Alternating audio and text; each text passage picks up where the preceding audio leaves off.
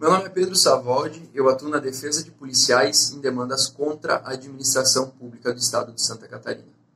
Hoje eu vou falar sobre a proposta de emenda à Constituição de Santa Catarina, proposta pelo deputado estadual Maurício Scudilac, que visa inserir no rol dos órgãos responsáveis pela segurança pública estadual a figura da Polícia Penal, que foi criada no final de 2019 pelo Congresso Nacional.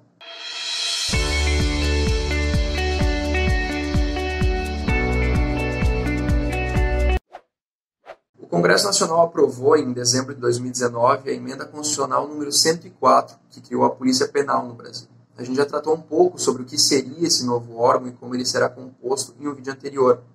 Hoje a gente vai falar sobre a proposta de alteração à Constituição catarinense e o que isso vai trazer de diferente para o Estado de Santa Catarina em relação àquela PEC que foi aprovada pelo Congresso Nacional. Da justificativa da proposta apresentada pelo deputado estadual, se destaca a menção à necessidade do respeito ao princípio da simetria constitucional, que diz respeito à necessidade de que a legislação estadual sempre se adeque às alterações da Constituição Federal. Desse modo, fazendo um comparativo entre a proposta estadual e a alteração na Constituição Federal, dá para se notar que o que o deputado estadual reproduziu foi a mesma ideia que já tinha sido trazido pelo Congresso Nacional, que é a necessidade de reconhecer o caráter policial e os direitos dos agentes penitenciários e socioeducativos, por um lado, e, de outro lado, a necessidade de liberar definitivamente os policiais civis e militares das atividades de execução penal, como o transporte de presos, por exemplo.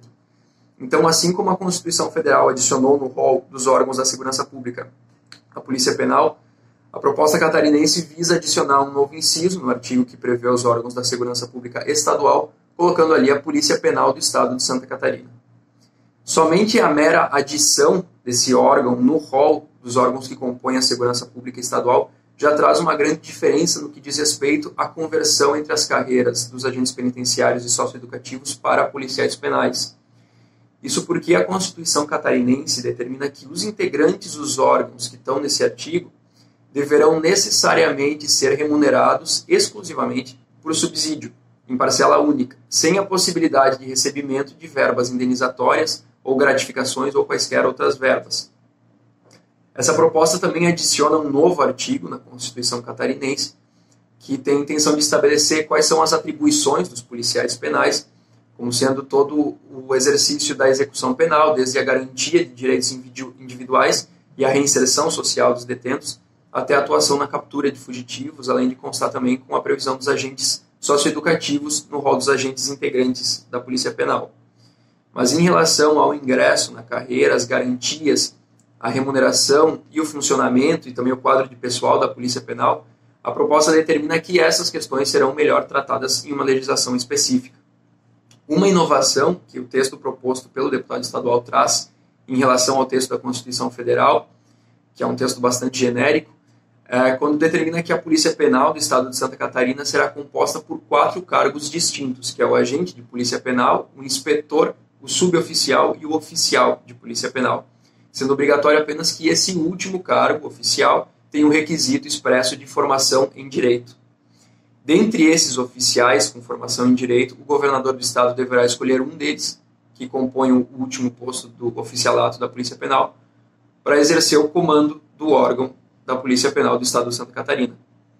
Por fim, um fato que é interessante mencionar também é que na proposta estadual, a Polícia Penal é citada como sendo um órgão ao qual cabe a segurança dos estabelecimentos penais além de outras atribuições a serem definidas pelo chefe do Poder Executivo.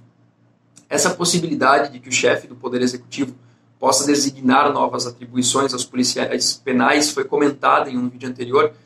onde a gente comentou que essa previsão foi retirada do projeto que foi aprovado no Congresso Nacional, já que tiveram muitas críticas dos deputados por temerem que essa previsão poderia fazer com que os chefes do Poder Executivo criassem mais atribuições para esse cargo que já é considerado muito sobrecarregado.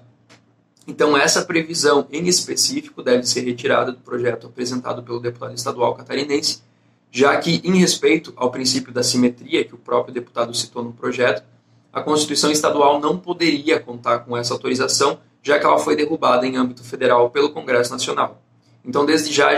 antes de todo o debate que deve seguir na Assembleia Catarinense, a gente já pode prever que a remoção dessa previsão em específico deve ser uma alteração que provavelmente vai aparecer no projeto que hoje está na Comissão de Constituição e Justiça da Assembleia Legislativa do Estado de Santa Catarina. Então, se você ficou com alguma dúvida ou quer saber mais sobre esse assunto,